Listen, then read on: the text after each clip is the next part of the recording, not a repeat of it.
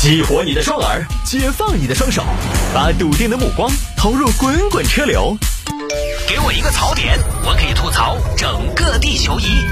微言大义，换种方式纵横网络江湖。来吧，欢迎各位来到今天的微言大义，要继续跟您分享网络上一些热门的、有意思的小新闻。各位下了节目之后呢，也欢迎来参与一个众筹项目，就是我的个人众筹顶级流量明星的这样一个众筹项目。我的众筹微信号呢是拼音的谢探数字的幺三，拼音的谢探数字的幺三，加为好友。从此以后呢，你的朋友圈就有一个明星了，非常棒啊，非常棒的一种体验。那基本呢做到有问必答，虽然有的时候呢回的不是那么的及时。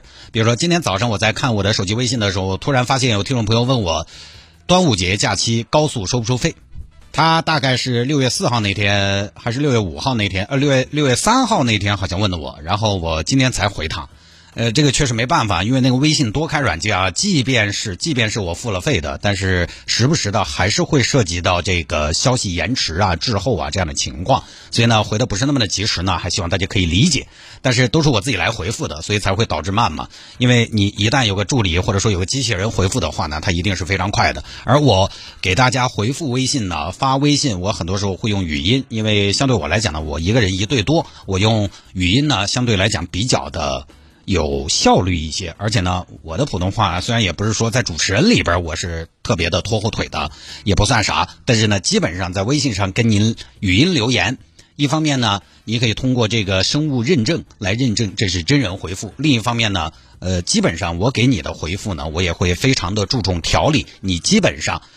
用微信自带的翻译成文字的软件就可以把这个事情搞定，所以没有问题。拼音的谢探，数字的幺三，拼音的谢探，数字的幺三。今年我的 KPI 是十万粉丝，现在还差两万，哎，快了啊！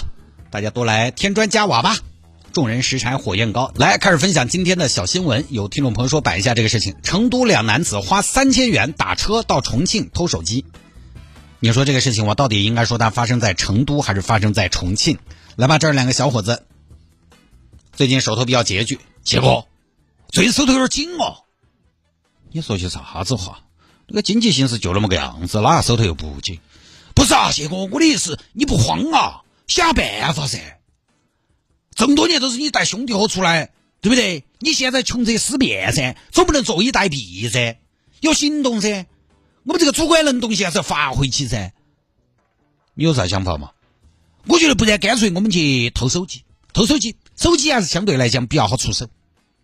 可以啊，偷手机，我觉得可以啊，没得问题啊。偷嘛，在哪儿偷嘛？哎呀，这这谢哥，你不要那么随意嘛，你认真一点。我我认真了。我觉得这个样子，我想了一下，网吧，网吧，网吧，为啥子要在网吧偷呢？网吧，因为网吧很多人防备心比较低，你想过没有？因为人在那种网吧那种烟雾缭绕的环境头，加上电子游戏精神鸦片的麻痹，肯定就晕头转向的。有些人打个游戏一天一夜动都不动，基本上就是个废人。你从他面前拿起走，他都不得撵。好主意。但是我在想一个问题：这种小偷小摸，我们到底应该异地作案比较好，还是本地作案比较好？那肯定是异地作案噻。怎么讲？你想，本地作案，本地作案的优势是啥子？人数、地方数。但是对于偷东西这个事情来说，人数、地方数，其实可能有的时候是劣势。网吧偷手机需不需要地方说？其实不需要的。我们本来就随机作案，所以本地作案没得任何优势。恰恰本地作案，因为我们生活在本地，作案在本地。那么，哎，只住一体，那个暴露也可能暴露在本地，警方查起来成本比较低，对不对？但如果我们在外地的话，只要我们一跑，你相信我，警方绝对不可能为了几个手机来抓我们。有一定的道理，嘎。你不要说违法乱纪这种事情，还是不能像你刚才说的，不能自助一体，那肯定不能自助一体噻，迟早要遭抓。有一定的道理。那你觉得异地作案去哪儿？绵阳不行，是这样。结果我觉得还是要去个大城市，咋呢？小城市，绵阳也不是小城市啊，地级市了嘛？不是，结果是这个样子。我觉得要去大城市，因为是这样。我查询了一下数据。就我们搞一样，我现在我都是市场调研先行啊！我查了一下数据，五千元以上的高端手机销量，主要还是集中在一线城市。苹果在一二线城市的保有率占到七，总保有率的百分之七十以上。就全国哈，全国所有的苹果手机集中在一二线城市的就高达百分之七十以上。也就是说，其他除了一二线城市之外的三四线城市五六七八线城市，只有百分之三十。绵阳不是不好，但是偷手机可能没得搞。你想嘛，你偷十个 vivo，可能抵不过一个苹果。有道理。那你的意思是去大城市？对。那走上海走一趟，北京太远了，太远了。我建议去重庆，重庆直辖市西部中心城市。全市常住人口三千二百万，二零二一年 GDP 达到二点七八万亿，全国排名第五，人均消费支出全国第八，人均地区生产总值超过一万美元，民营经济增加值占地区生产总值比重达到百分之五十九，数字经济增加值占地区生产总值比重达到百分之二十五左右，全社会研发经费支出年均增长百分之十七点四，高新技术企业数量增长三点三倍，常住人口承受化率达到百分之六十八，五年城镇新增就业三百六十二万人，人均预期寿命达到七十八岁。哦，你这么说，重庆发展的不错，那是相当不错。尤其现目前成渝地区双城经济圈建设开局良好，成渝地区发展驶入快车道，更是让重庆的发展插上了翅膀。确实是个偷手机的好地方啊！你这么一说，我有点心动了。那走噻，那就做吧。行，谢哥，现在这个样子，我们要制定一个计划。首先是出行，去重庆目前有这几种交通方式，你听一下啊。交通方式，第一种火车。到重庆的火车分为慢车、动车和城际列车。动车一个半小时，城际列车一个小时，票价一百多到一百多。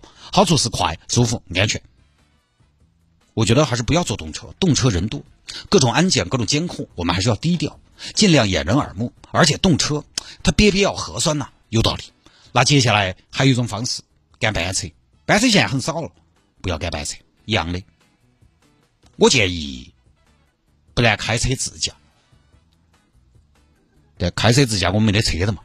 不，我的意思可以打车嘛。我算过了，对不对？打车的费用大概三千块钱，那有点贵啊。打车的好处是什么？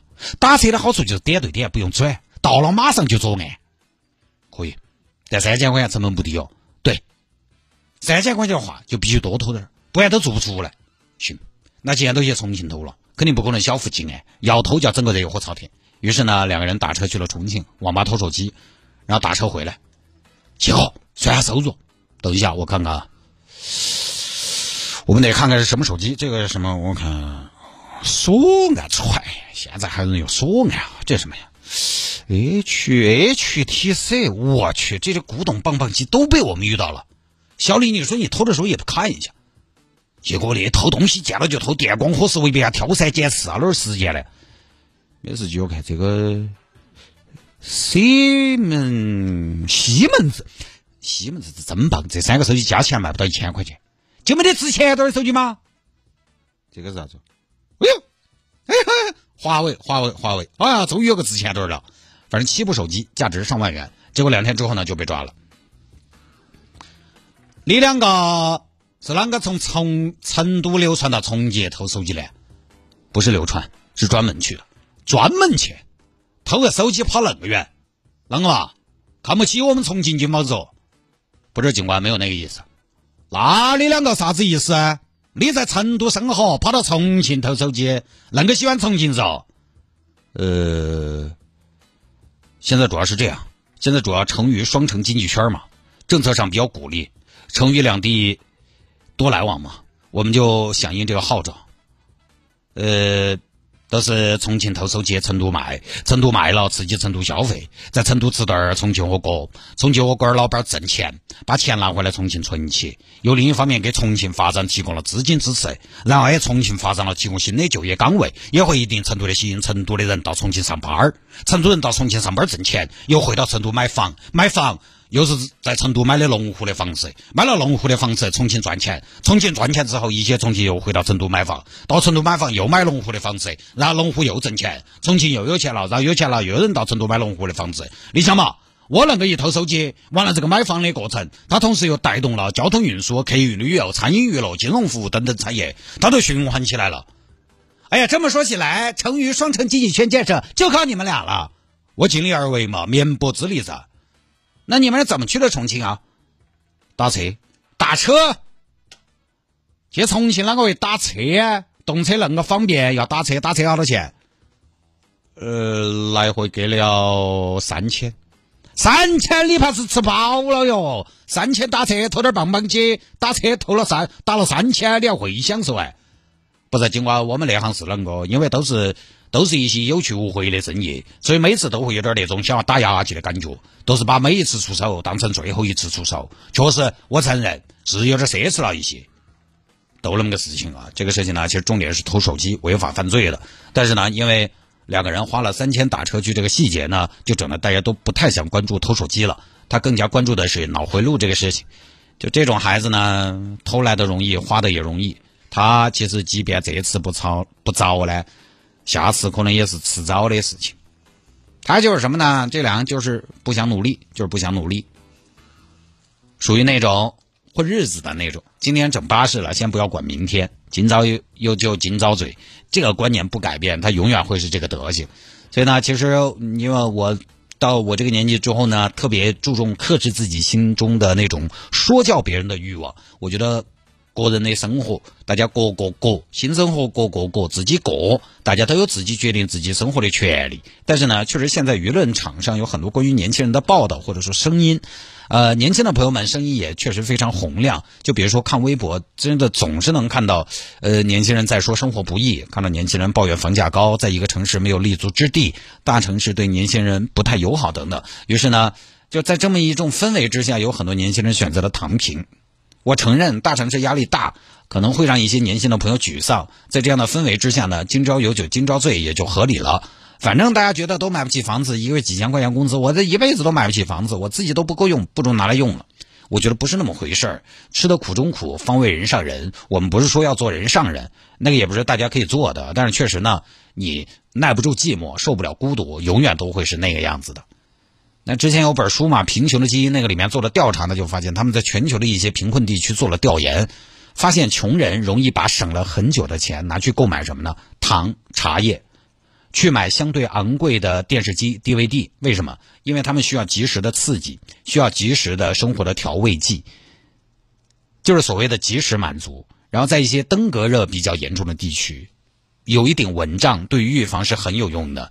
而那个调查就发现，有蚊帐的地区比没有蚊帐的地区收入都要高一些，因为，因为说实话，不太那么富裕的朋友，身体就是你的第一生产力。对于我们出卖劳动力的都是这样的。其实就这种关于及时满足和延迟满足的案例有很多，存钱也是一样的。以前有个说法，觉得钱少，所以没必要存钱。我刚毕业的时候也是这么想的，但是现在一想呢，就是因为钱少才存钱的呀。钱很多了说个屁，每个月自己就有结余，你的账上就在不断的累积。因为你存下的钱越多，也同时意味着你的机会会更多。当机会来临时，你的筹码会更多，你越有能力去撬动这个机会。